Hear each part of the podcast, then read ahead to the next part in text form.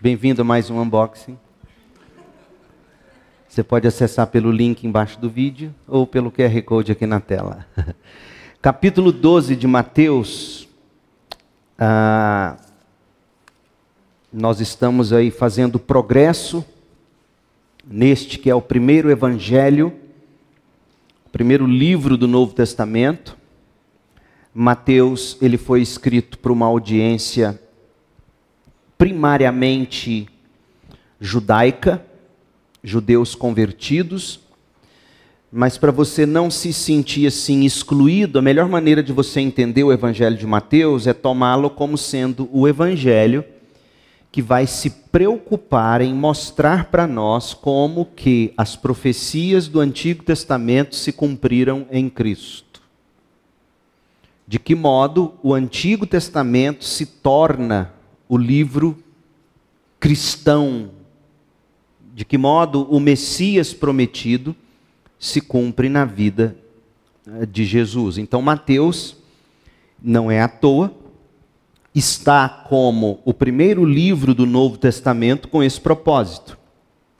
Ele não foi o primeiro livro do Novo Testamento a ser escrito, ele não está aqui porque ele foi o primeiro cronologicamente. Há quem argumente que o primeiro livro escrito do Novo Testamento tenha sido ou a carta de Tiago ou a carta de Paulo aos Gálatas.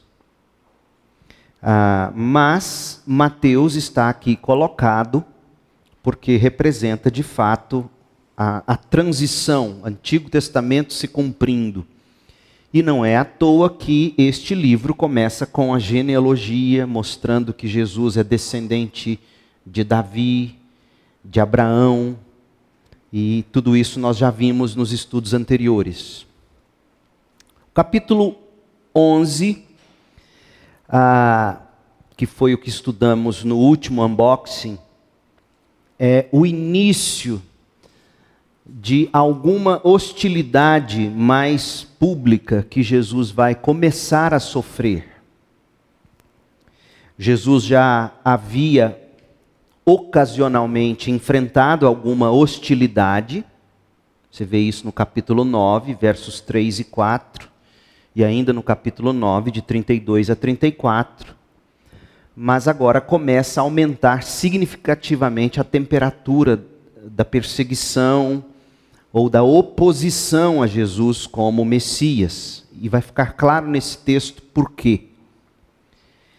Capítulo 11 é basicamente ah, os discípulos de João Batista em dúvida sobre a identidade de Jesus. Era ele de fato o Messias ou eles tinham que esperar outro? João Batista os tinha enviado com esta questão. E agora, no capítulo 12, que são 50 versículos, nós vamos lê-lo inteiro hoje à noite, com alguns comentários, e no final a gente pode ir fazendo maiores aplicações. No capítulo 50, vai iniciar a hostilidade declarada dos judeus contra Jesus. E o que você tem que ter em mente é o seguinte: na medida em que Jesus vai sendo exprimido pelos fariseus, ele vai se revelando ele vai se declarando ser Deus. Ele não diz diretamente, eu sou Deus. No Evangelho de João, a gente lê que ele chegou a dizer em algum momento: Eu e o Pai somos um. Em Mateus, ele não vai dizer declaradamente que ele é Deus, eu sou Deus, mas ele vai fazer declarações que somente alguém que não quisesse enxergar, ah, não diria de que ele está dizendo, eu sou Deus. Talvez seja com base em muito do que Jesus disse aqui, que C.S. Lewis vai dizer num de seus livros, que de acordo com tudo que Jesus disse, ou ele de fato é Deus, ou ele é um lunático, por fazer declarações como muitas das que ele fez.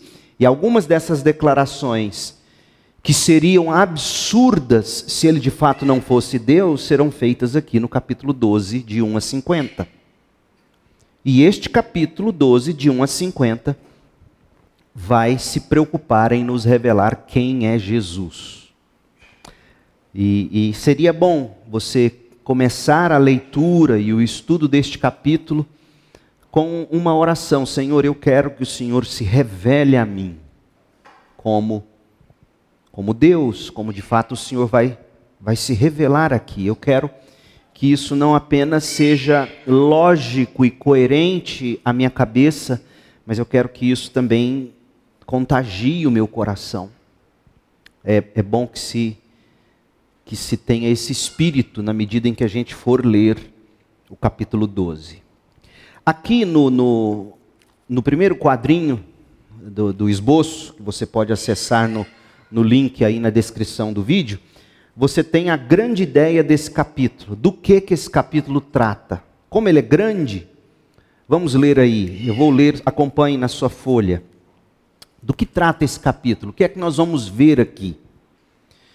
Os fariseus, os fariseus eram aquele partido uh, religioso em Israel muito ligados e, e, e atrelados à tradição da lei, muito mais à tradição da lei do que à própria lei. Você tinha fariseus, você tinha saduceus e você tinha zelotes os fariseus eram os mais os mais fundamentalistas, por assim dizer, os mais literalistas, os mais legalistas, né? Daí que vem essa expressão. Saduceus, por exemplo, não acreditavam na ressurreição do corpo. Zelotes eram mais extrema esquerda. Então, se a gente pudesse fazer uma analogia, você tem a extrema direita nos fariseus, você tem a extrema esquerda nos Elotes e você tem o centrão nos saduceus. E, e esse pessoal foi quem, junto com os escribas, que eram os intérpretes por excelência da lei, foram eles que no final agiram para mandar Jesus para a cruz, via romanos. E esses mesmos fariseus vão agir para que Roma mate o apóstolo Paulo.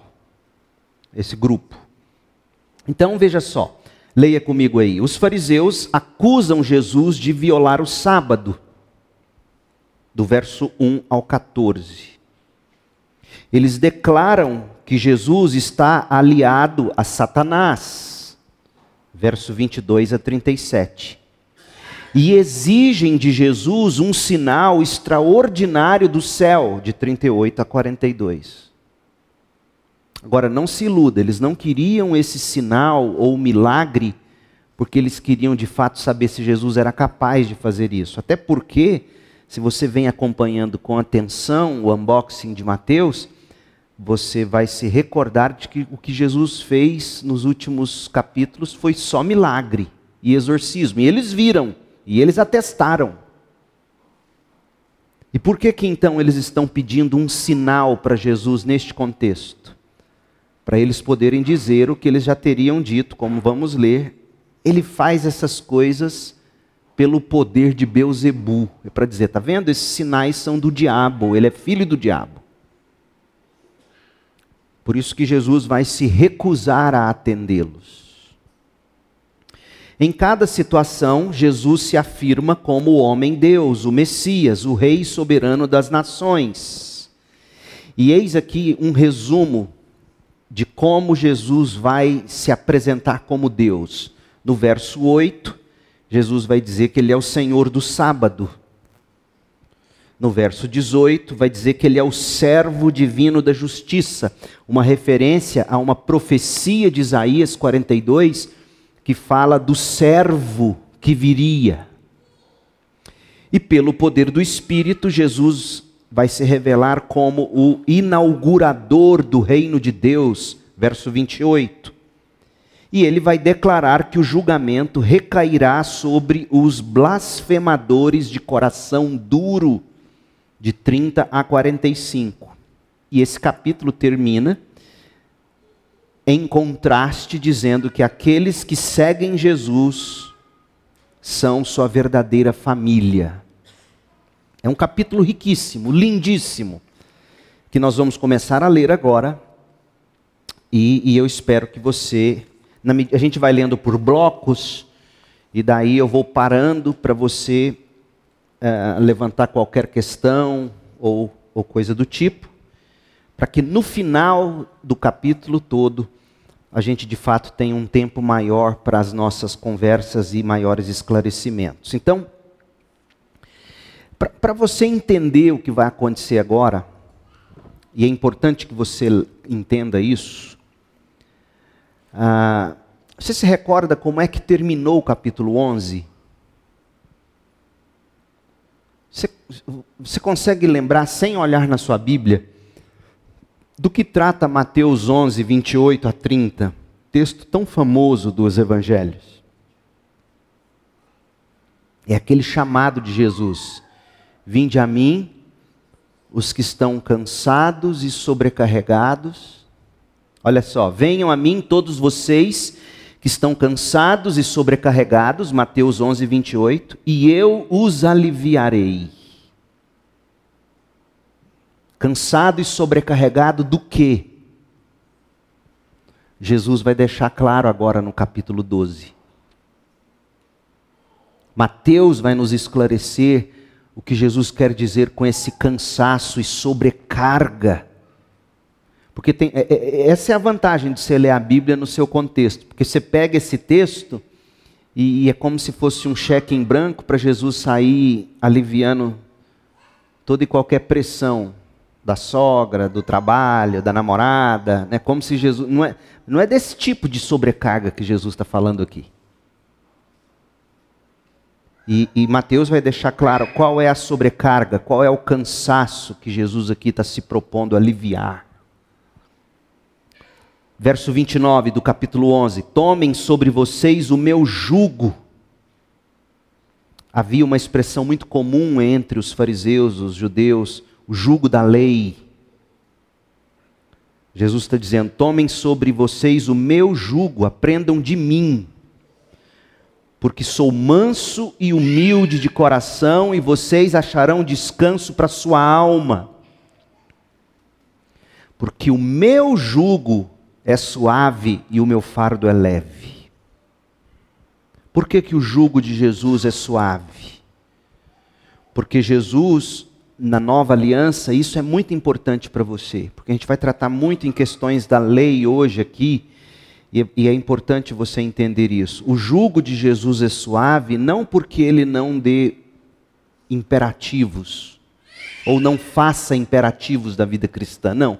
O jugo é suave porque Jesus nos dá o seu espírito que nos ajuda, que opera em nós a nova vida cristã com a possibilidade de cumprirmos a lei de Deus. É o que Paulo vai dizer em, em Gálatas 2:20.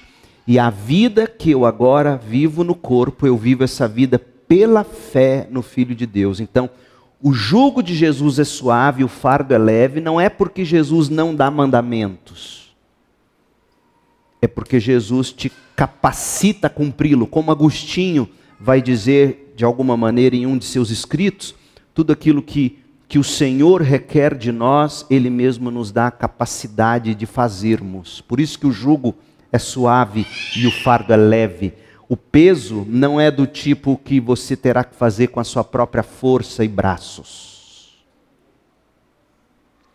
Então, a gente quer saber é, que tipo de sobrecarga é essa? Que tipo de alívio é esse? Mateus 12, de 1 a 8. Jesus é o Senhor do sábado.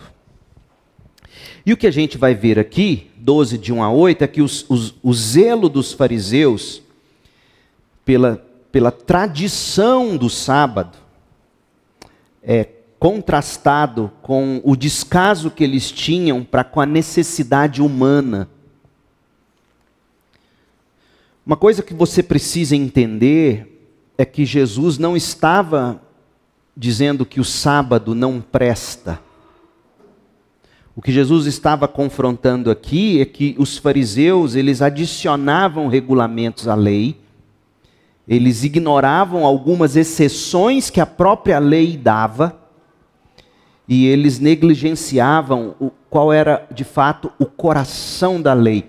Qual é o coração da lei? Jesus vai dizer aqui em algum momento, a gente vai ler. Para o que a lei aponta? Jesus vai dizer aqui. Então vamos ler. Por aquele tempo, num sábado, Jesus passou pelas searas, pelos campos de colheita. Por aquele tempo, está ligando a gente ao capítulo 11, está ligando a gente ao que Jesus disse sobre: Venham a mim os que estão sobrecarregados e cansados, e eu os aliviarei. E mais do que isso, Mateus, como exímio escritor, acrescenta que era um sábado. Então você tem que ler com essas conexões. Por aquele tempo, num sábado, Jesus passou pelas searas.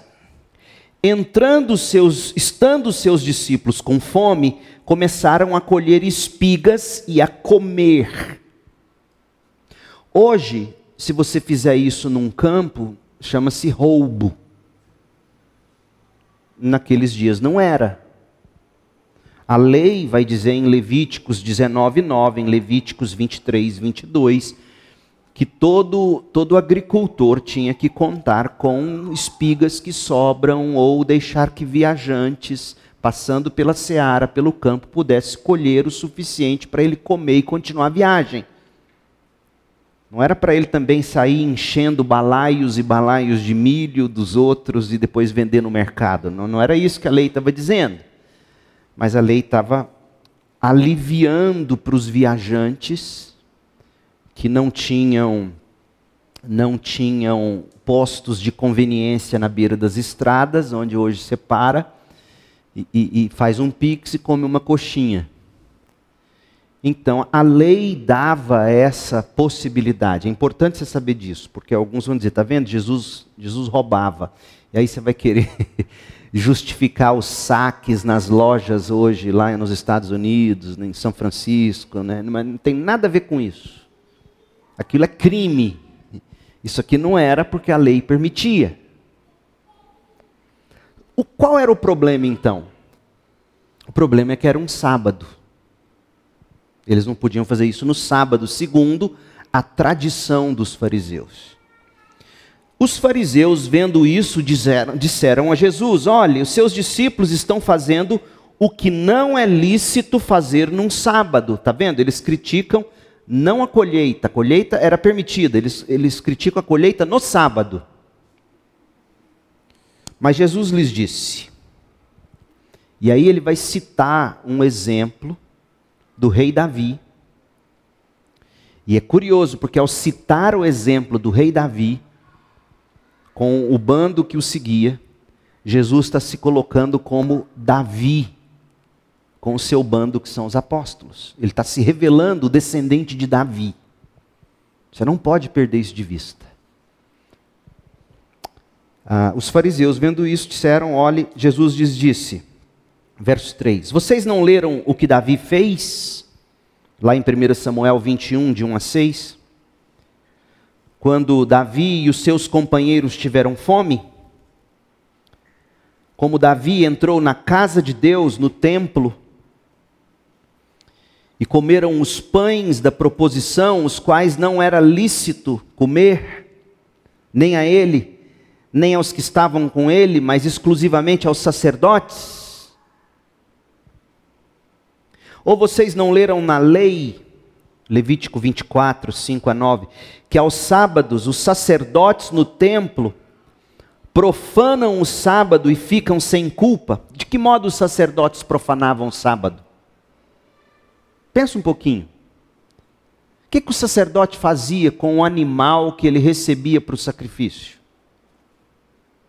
Matava o animal, esquartejava o animal. Isso é um trabalho o tipo de trabalho que se você estivesse fazendo na sua cozinha era ilegal. A dona de casa não podia pegar o cabrito, imolar o cabrito, limpar o cabrito, para cozinhar o cabrito para o almoço e para o jantar. Mas guardadas as proporções, era isso que os sacerdotes faziam no templo em dia de sábado. Eles matavam o cabrito, esquartejavam o cabrito, ofereciam o cabrito em holocausto e ainda comia as partes gordurosas. O que, que Jesus está falando aqui, gente? Ele está se, se equivalendo ao sacerdote do templo. Você está vendo ele se revelando como descendente de Davi, e ele está se revelando como sacerdote que está no dia de sábado, de fato, performando o verdadeiro sacrifício, que é o dele, Jesus. Isso te ensina que a gente tem que ler a Bíblia, sobretudo os evangelhos, enxergando a imagem de Jesus. Porque o que tem de pregador pegando esse texto não mostra Jesus e só mostra as lições desse texto. A lição desse texto é que Jesus é o descendente de Davi. Jesus é o sacerdote, o sumo sacerdote. Pois eu lhes digo, verso 6, olha a afirmação que ele vai fazer agora era digna naquele contexto de levá-lo à cruz. Porque olha o que ele vai dizer. Segundo a lei dos fariseus, é claro. Pois eu lhes digo que aqui está quem é maior do que o templo.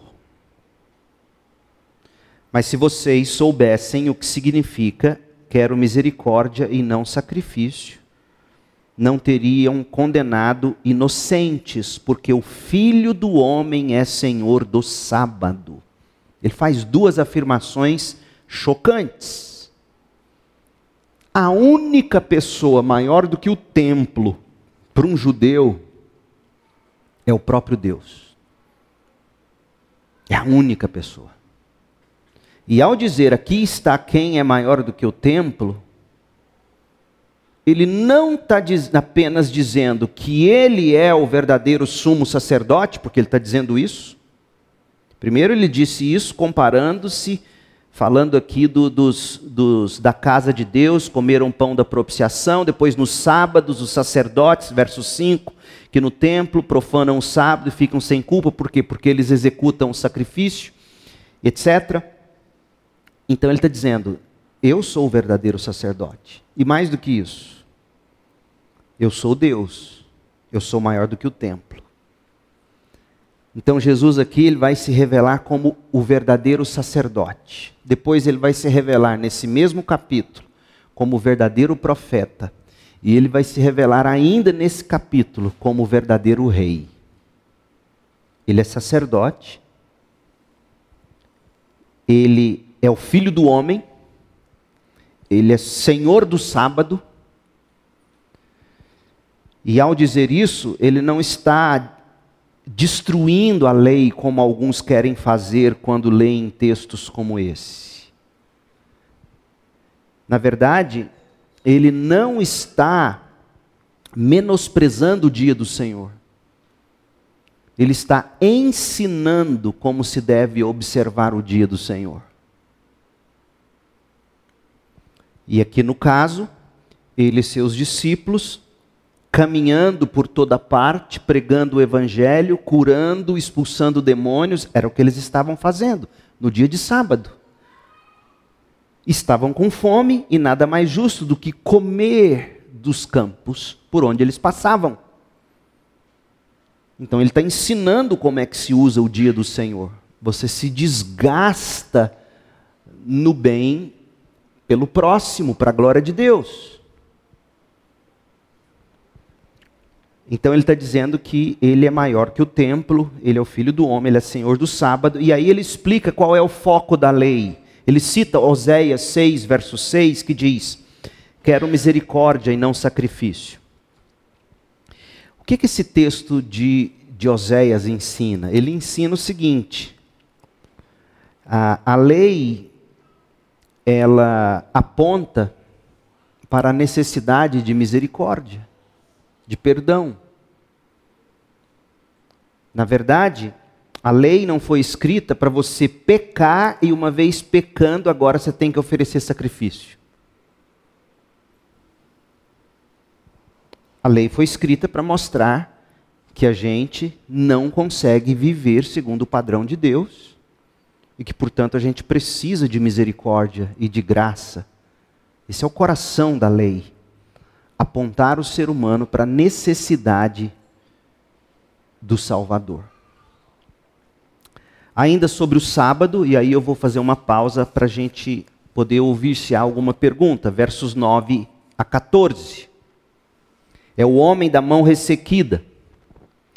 Se do verso 1 ao 8, esses homens estavam fazendo descaso para com a necessidade humana, do verso 9 ao 14, eles estavam se mostrando insensíveis para o sofrimento humano. Qual era a necessidade humana no versículo de 1 a 8? Qual era? Hã? Comer. Mas não era comer. Por que, que eles estavam tendo que comer num campo? Olha o perigo de você pegar esse texto e fazer ele dizer que a, a sua necessidade sentida é maior do que a lei. A fome é uma necessidade sentida. Mas por que, que eles estavam tendo que comer nos campos? Por quê? O que, que eles estavam de fato fazendo? Nós já lemos tantos outros versículos, desde o capítulo é, 8, 9, 10, 11. O que, que Jesus vinha fazendo? Leia o início do capítulo 11. Olha lá capítulo 11, verso 1.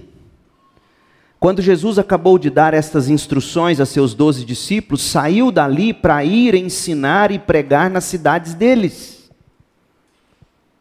E nós já lemos em outros textos destas, aqui de Mateus, que Jesus estava passando por todas as partes, pregando, curando. Então, qual era a grande necessidade humana que os fariseus estavam ignorando quando decidiram acusar Jesus de quebrar o sábado? A necessidade de, de cuidar daqueles que estão como ovelhas sem pastor.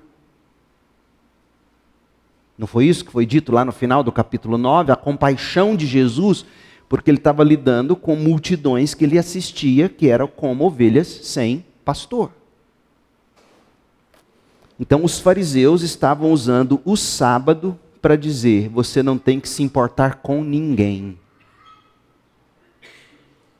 E Jesus vai deixar isso ainda mais claro, porque quando ele entra na sinagoga agora para curar esse homem da mão ressequida,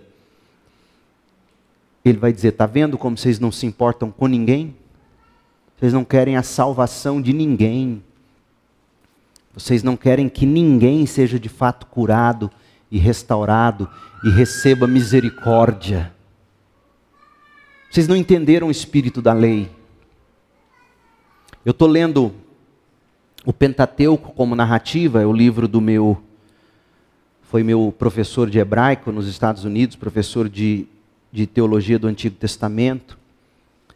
E, e ele diz algo fenomenal. E hoje, coincidentemente, eu ouvindo um pergunte ao pastor João, John Piper, um podcast dele, e, e, e, nesse episódio antigo de 2013, 2018, John Piper está falando sobre a lei.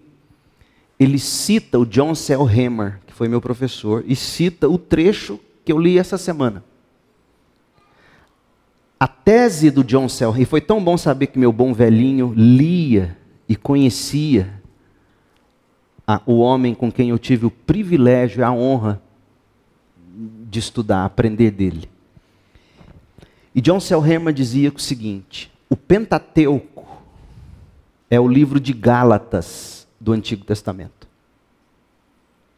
E ele vai mostrar como que a lei e como que o Antigo Testamento, de fato, é um livro que fala sobre graça e não de mandamentos pesados que ninguém consegue carregar. Então, Jesus está dizendo: vocês não entenderam que a lei aponta para misericórdia. Vocês não entenderam que o sábado é para o sacerdote não parar de fazer o que ele tem que fazer, para o bem do próximo, para a glória de Deus. E a prova disso é como eles vão lidar com essa situação do, do moço da mão ressequida. Verso 9. Tendo Jesus saído dali, dessa discussão, entrou na sinagoga deles. Jesus era ousado, hein? Não tinha medo de morrer, não. E ele vai fazer algo que ainda vai deixar mais enfurecido esses homens. Entrou na sinagoga deles. É como aquele trecho de, de João, que trata da mulher samaritana. É necessário passar por Samaria, é necessário entrar na sinagoga de vocês e mostrar que vocês não entendem nada da minha lei. Achava-se ali um homem que tinha uma das mãos ressequidas. Então, a fim de o acusar, perguntaram a Jesus: É lícito curar no sábado? Porque veja, eles sabiam que Jesus vinha curando. Eles já tinham até insinuado que aquilo era por Beuzebu. E Jesus ficou calado da primeira vez. Jesus não vai ficar calado agora no capítulo 12. É lícito curar no sábado? Ao que lhes respondeu: Quem de vocês será o homem que, tendo uma ovelha, Jesus usa, ele podia ter falado de um, de um boi, ele poderia ter falado de qualquer outro animal de carga, de trabalho. Mas Jesus compara esse homem da mão ressequida como uma ovelha que não tinha pastor. Agora tem. Agora ele tem. Ao, ao, que lhes respondeu: Quem de vocês será o homem que, tendo uma ovelha e num sábado esta cair numa cova, não fará todo o esforço para tirá-la dali? E Jesus sabe qual era a resposta deles. Qualquer um deles, se no quintal da casa deles, no sábado, eles vissem uma ovelha dentro de um buraco, eles corriam lá e tiravam para não perder a ovelha. Espera aí, se a lei dava esse tipo de brecha para salvar uma ovelha, não daria alguma brecha para se fazer um, o bem para um homem de mão ressequida? Jesus estava dizendo: vocês são absolutamente insensíveis ao sofrimento e à necessidade das pessoas elas estão cansadas e sobrecarregadas dessa tradição de vocês. Então Jesus disse ao homem: estenda a mão, não tem medo de morrer.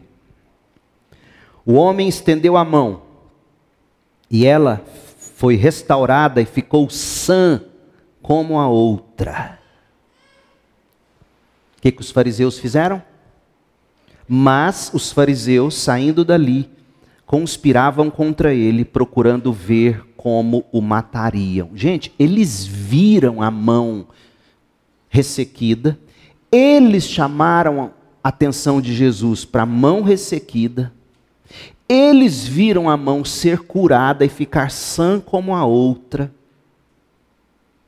e saíram dizendo: a gente tem que matar esse homem. Pergunta: Será que a igreja de Jesus hoje precisa de mais sinais e maravilhas para as pessoas crerem? Será que isso é bastante para que haja fé salvadora? De forma nenhuma. Porque se fosse esses fariseus, o farisaísmo teria acabado ali, naquele dia, dentro daquela sinagoga. Ele é o Messias. Olha o que ele fez. Nós vimos o que ele fez. Mas eles conspiravam procurando uma maneira de derrubar Jesus. A expressão no grego dá essa ideia de tombá-lo, destruí-lo, matá-lo.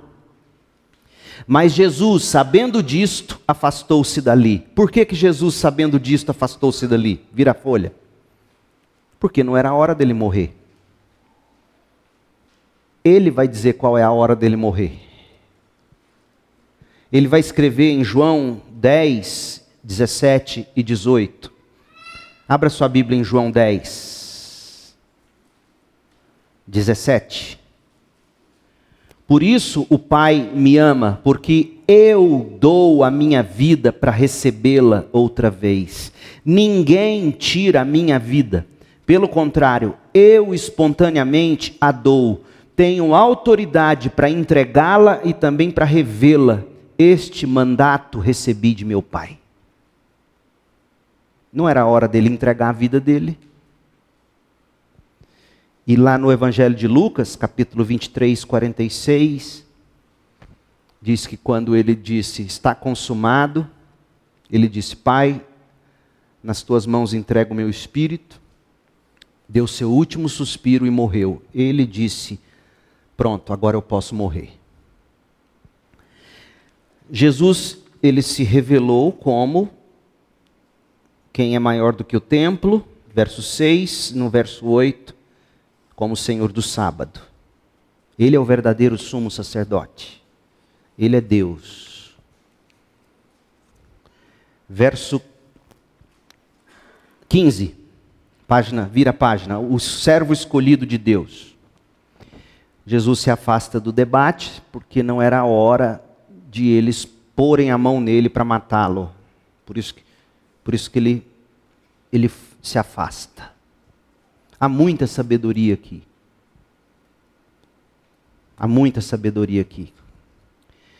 Muitos o seguiram, e a todos ele curou. Isso comprova o que a gente disse a respeito do verso 1 a 8. Ah, Jesus teve a necessidade de comer nos campos, ainda que num sábado, porque ele vivia fazendo isso, curando, abençoando as pessoas advertindo-lhes, porém, que não o expusessem à publicidade. Por quê? que ele não queria ser exposto à publicidade?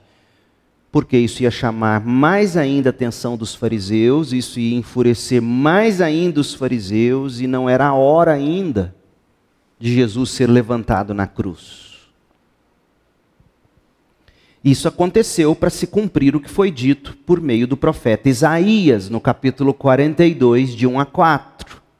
Eis aqui o meu servo que escolhi, o meu amado, em quem a minha alma se agrada.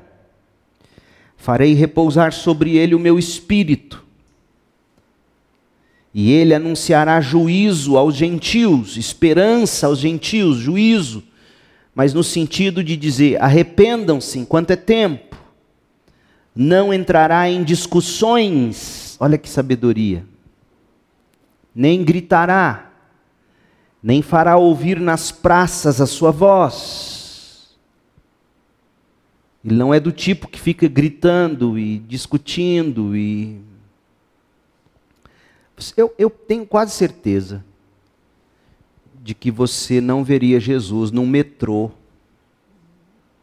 pregando o evangelho como a gente vê hoje. Porque você não vê ele fazer isso no Evangelho. Pelo contrário, ele, ele não quer muita publicidade. Não era hora de chamar tanta atenção. Ele, ele, ele, não, ele não faz gritaria, ele não faz ouvir nas praças a sua voz. Porque ele mesmo vai contar uma parábola no capítulo 13 sobre o fermento. O que é o fermento que leveda toda a massa? Você já viu sua mãe fazer rosca? Eu cresci vendo a minha fazer rosca e era fascinante ver ela jogar o fermento na massa, que tão logo caía na massa, sumia, que era da mesma cor e era pouquinho, mexia a massa, tampava com pano de prato, punha no sol. E ela dizia: Não põe a mão, deixa quieto. Tempos depois, ela voltava com a massa eu não ouvi barulho nenhum, não houve estardalhaço, e a massa havia ficado daquele tamanho. Assim é o reino do céu, sem barulho, um a um. Um a um, a revolução silenciosa. Um a um. E isso tem muito poder, gente. Tem tanto poder que você escuta a extremas direitas e esquerdas aí dizendo, por exemplo, por exemplo, cadê o Zé Dirceu, por exemplo, vamos dizer. É, Zé Dirceu calado é um perigo. Não estou dizendo que isso é verdade, estou dizendo, estou te dando um exemplo. As pessoas acreditam que os grandes mentores calados são um perigo. Por quê? Porque calados eles estão fazendo seus discípulos e fazendo acontecer seus desejos, seus planos. O poder da revolução silenciosa do Evangelho é algo que a igreja evangélica não acredita. Ela não acredita no Jesus que se afasta sem fazer barulho, porque não era a hora dele, não vai para as praças gritar, não entra em discussões, não vai em debates. Eu acho horroroso, eu acho feio. Dois pastores diante da câmera debatendo arminianismo e calvinismo. É muito feio. O Evangelho, as verdades da sã doutrina, não é para animar auditório, para depois você fazer recorte, colocar aquele óculos de lacração no, no que lacrou o outro. O Evangelho não é para isso. Então Jesus está falando primeiro sobre aquilo que Mateus está dizendo, aquilo que primeiro é o poder do Evangelho, essa coisa contínua de pregar, de evangelizar, de fazer bem ao próximo, que é o que Jesus vinha fazendo. Expulsar demônio, fazer as curas caladinho, sem alarde, sem live. Estou aqui direto do foco do avivamento.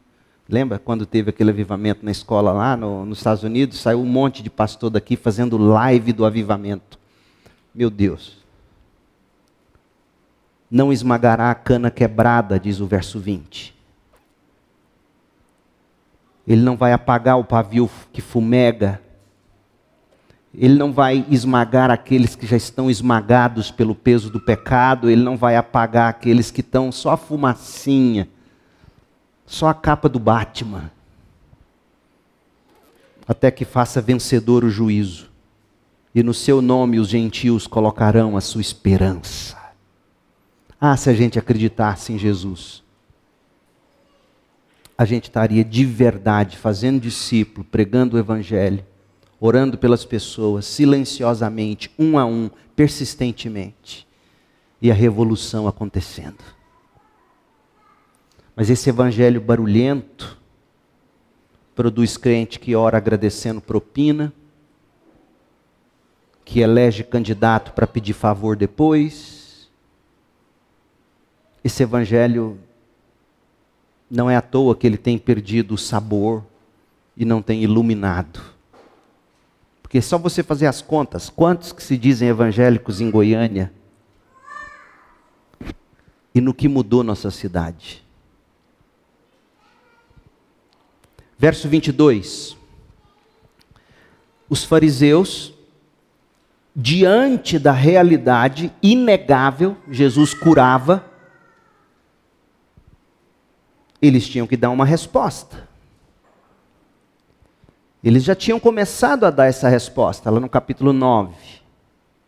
Quando começa a falar que Jesus estava expulsando e fazendo por demônio e tal, mas, mas aqui eles vão. Vai ser a gota d'água para eles. Verso 22. Então trouxeram a Jesus um endemoniado, cego e mudo. Coitado, tinha demônio, não enxergava e não ouvia.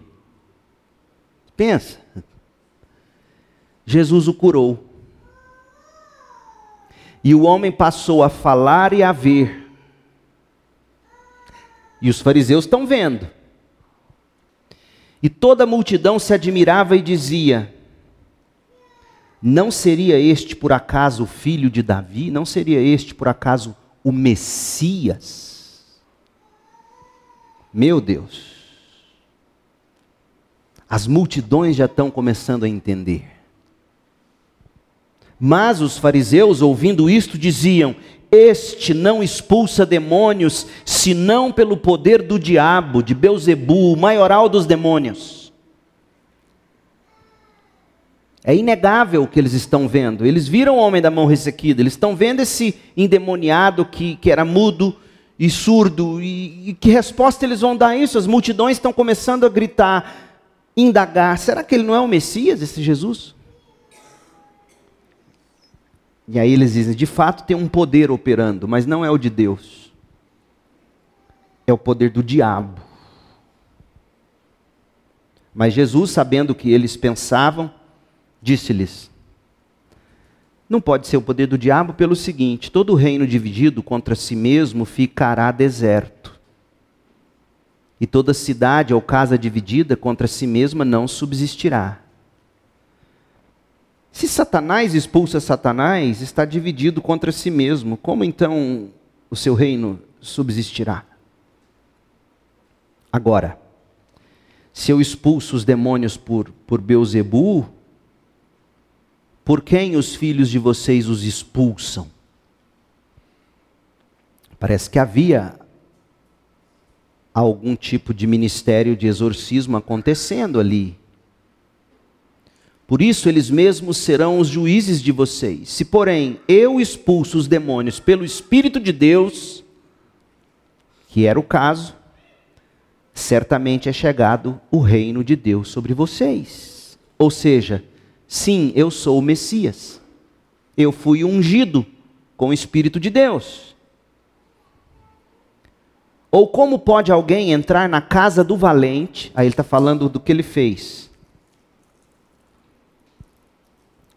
Como pode alguém entrar na casa do valente e roubar-lhes os bens sem primeiro amarrá-lo? Com base nesse versículo, que eu acredito que neste momento Satanás está amarrado. Não haverá amarração do diabo no final dos tempos. Ele está amarrado. Jesus está dizendo que ele o amarrou. Ou não está dizendo isso? Então a sua interpretação do Apocalipse, que ainda espera a amarração do diabo, contradiz com o que Jesus está dizendo aqui. Ele está dizendo: Eu não posso expulsar por Beuzebu, porque eu já amarrei Beuzebu uma vez que eu vim ao mundo.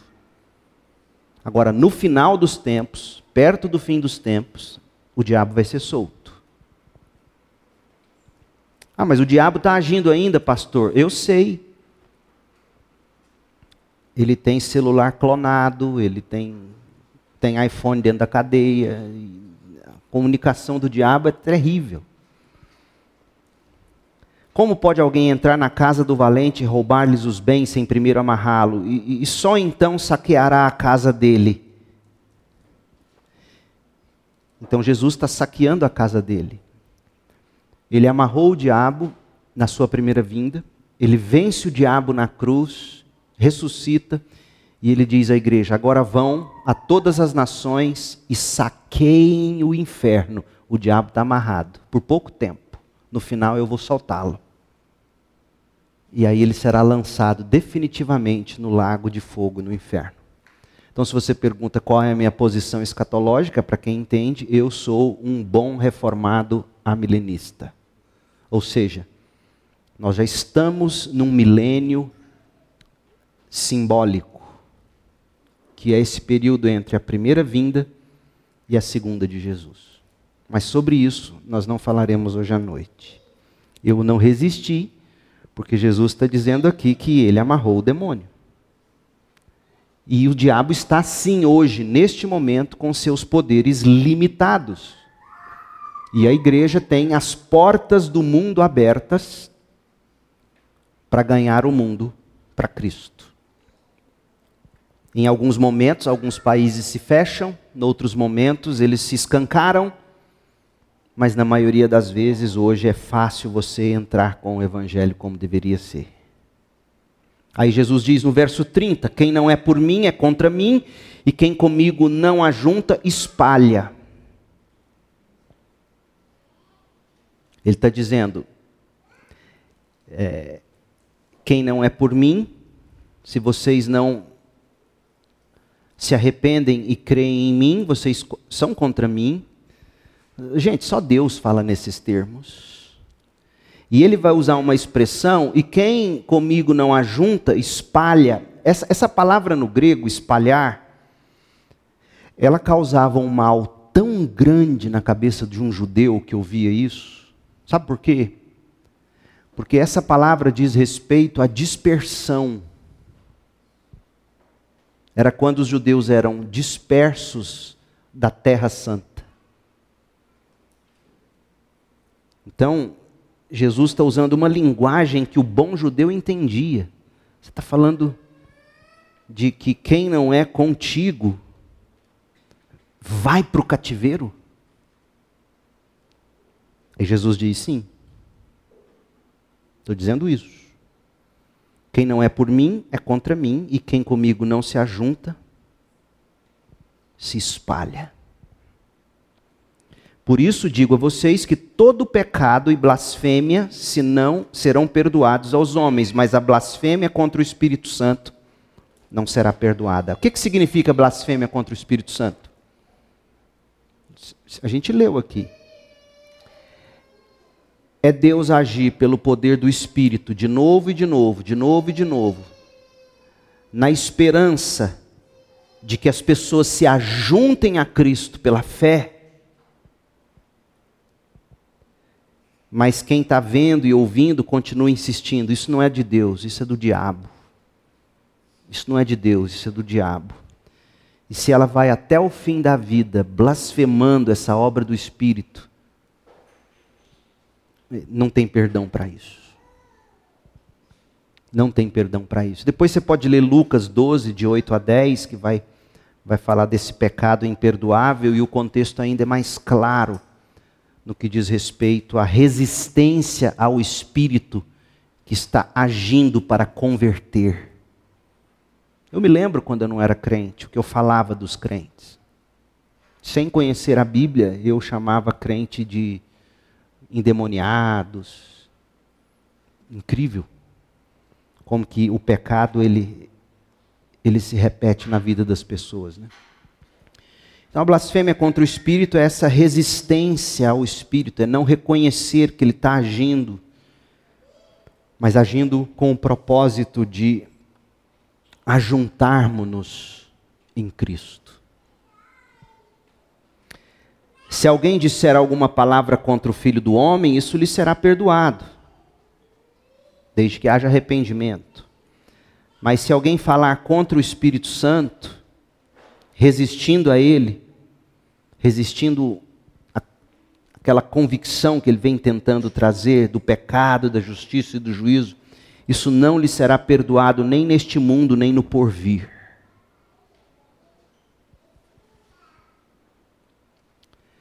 E aí Jesus vai dizer: vocês estão falando que as minhas obras são obras demoníacas? Eu vou falar quais obras são demoníacas? A de vocês. E aí ele vai falar da árvore e os frutos. Por que, que Jesus vai falar de árvores e frutos no verso 33 a 37? Por causa do. Eles tinham falado que o que Jesus fazia era do demônio. Tornem a árvore boa e seu fruto será bom. Ou seja, cure a árvore e ela vai produzir frutos sem bicho. Já comeu goiaba bichada? Cura a árvore, cura a goiabeira e as goiabas sairão sem bicho. Ou tornem a árvore má, adoeça a árvore e seu fruto será mau. Porque pelo fruto se conhece a árvore. Em outras palavras, Veja os frutos que eu tenho deixado para trás desde o capítulo 8. Quem produz o tipo de fruto que eu venho produzindo? É Beuzebu? Raça de víboras? não tem medo de morrer, não. Como vocês podem falar coisas boas sendo maus? Porque a boca fala do que está cheio o coração. Vocês estão falando que eu sou filho do diabo? O coração de vocês está cheio de coisas diabólicas. E lá no Evangelho de João, Jesus vai chamar os fariseus de filhos do diabo, literalmente.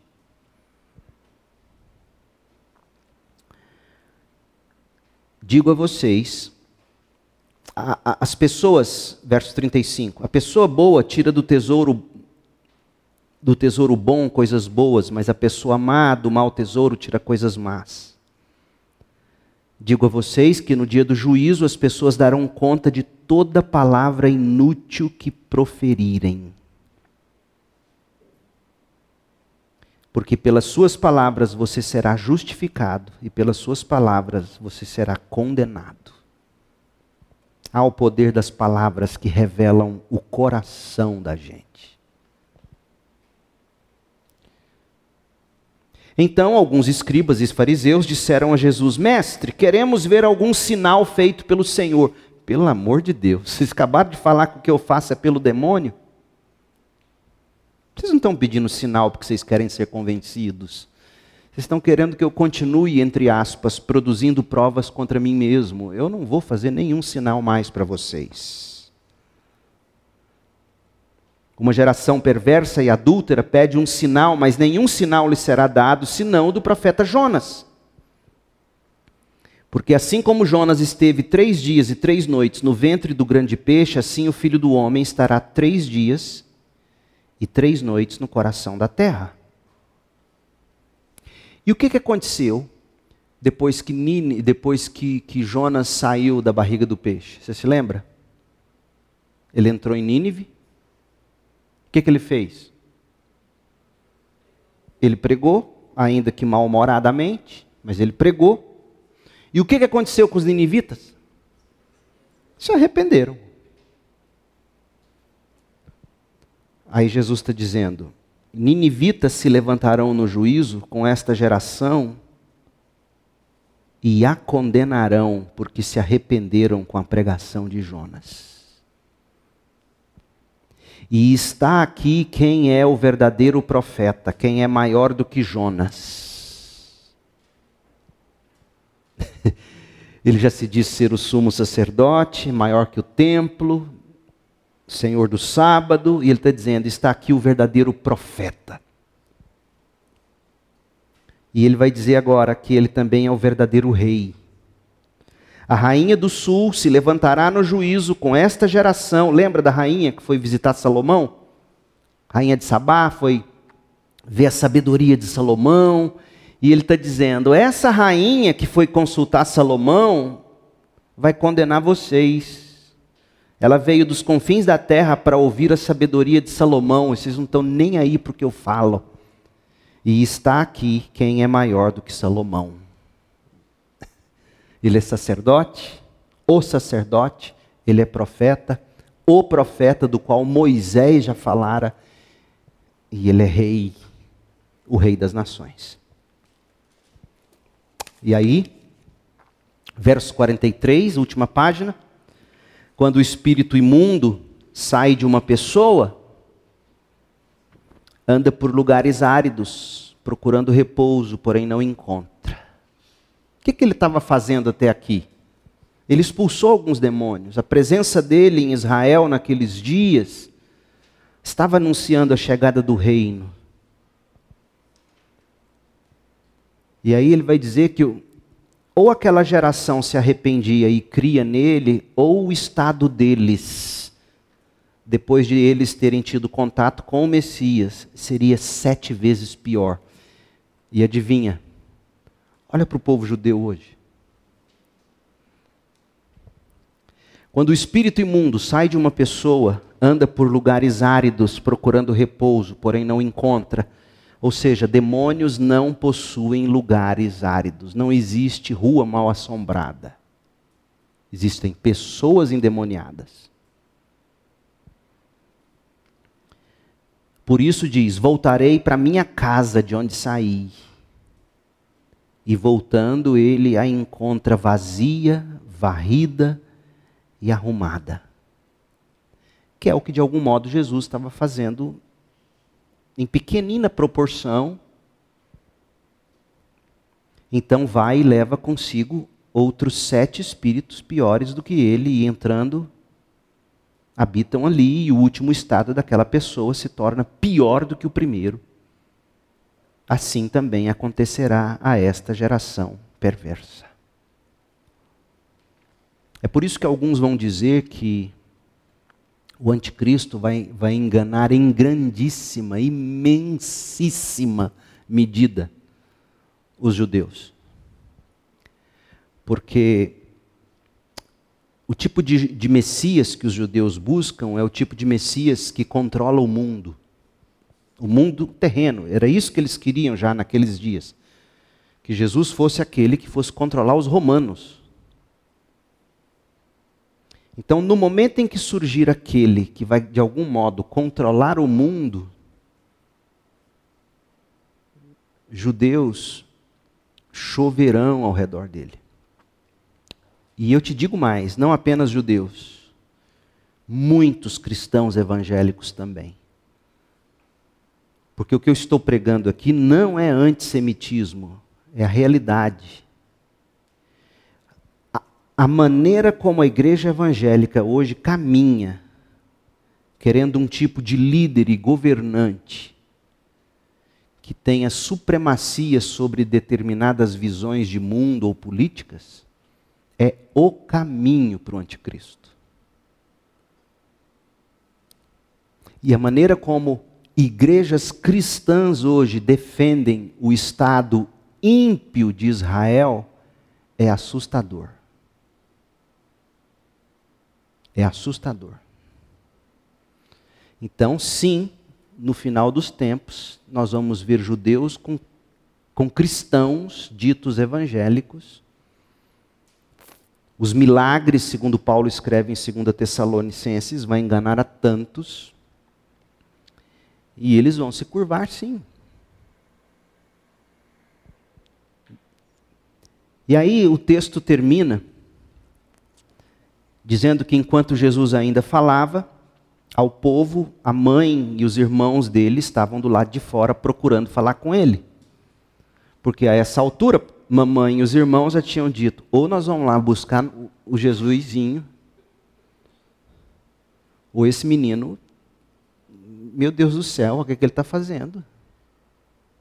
Entra dentro da sinagoga, faz o. Vamos lá, Vão lá, Tiago, Judas, vão lá buscar seu irmão. O negócio está sério. Vamos salvar a pele dele. E aí alguém disse: Olha, mamãe e maninhos estão lá fora, querem falar com o senhor. Sem nenhuma falta de respeito, Jesus responde. Aquele que trouxera o aviso a ele diz: Quem é minha mãe? Quem são os meus irmãos? Ou seja, quem é minha família de verdade? E estendendo a mão para os discípulos, disse: Eis minha mãe, meus irmãos. Portanto, aquele que fizer a vontade de meu Pai celeste, esse é meu irmão, minha irmã e minha mãe. O que é fazer a vontade do meu Pai celeste? E eu termino com esse texto. Abra em João 6, 35. 6,35. Qual é a vontade do Pai que Jesus veio cumprir? E, e, ao dizer, quem fizer a vontade do meu Pai, esse é meu irmão, é minha irmã, é minha mãe, são, são da minha família. João 6, 35 a 40. Eu sou o pão da vida. Quem vem a mim jamais terá fome. Quem crê em mim jamais terá sede. Porém, eu já disse que vocês não creem, embora estejam me vendo.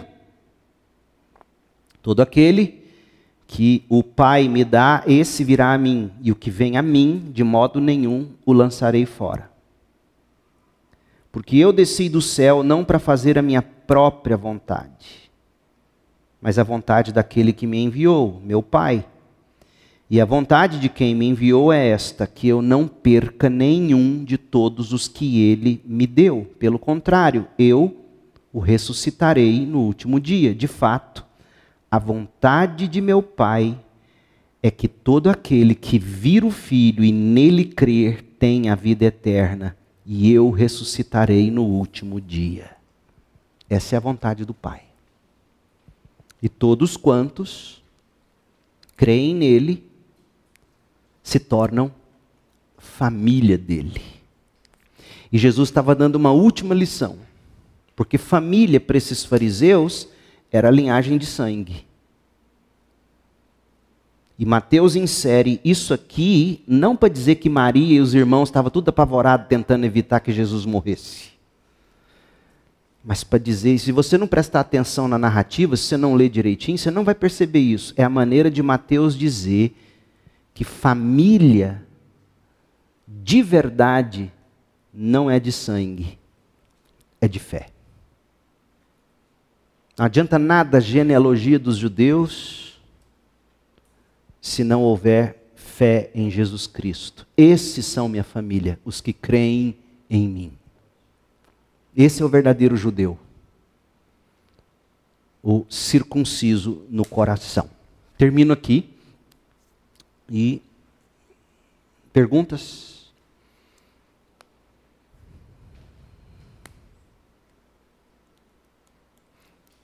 Uma dica que eu quero dar para vocês, é, eu coloquei até aqui, eu não vou ler porque vai tomar muito tempo, mas eu quero te, te dar o caminho. Aqui sobre o que se aprende. Se você quiser se aprofundar. O que, que a gente aprende nesse capítulo? Quatro coisas: sobre o uso da lei de Deus, sobre o uso do sábado, sobre a divindade e a gentileza de Cristo e sobre a nova humanidade em Cristo, a igreja.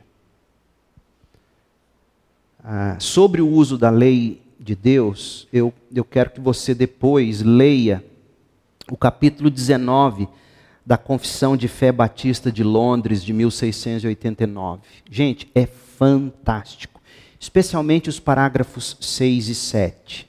Você pode dar um Google na internet. Confissão de Fé Batista de Londres, 1689. Você vai encontrar várias disponíveis online. Se você quiser ter essa linda da editora Pronobis, só pedir pelo site da Pronobis. Fantástico isso aqui.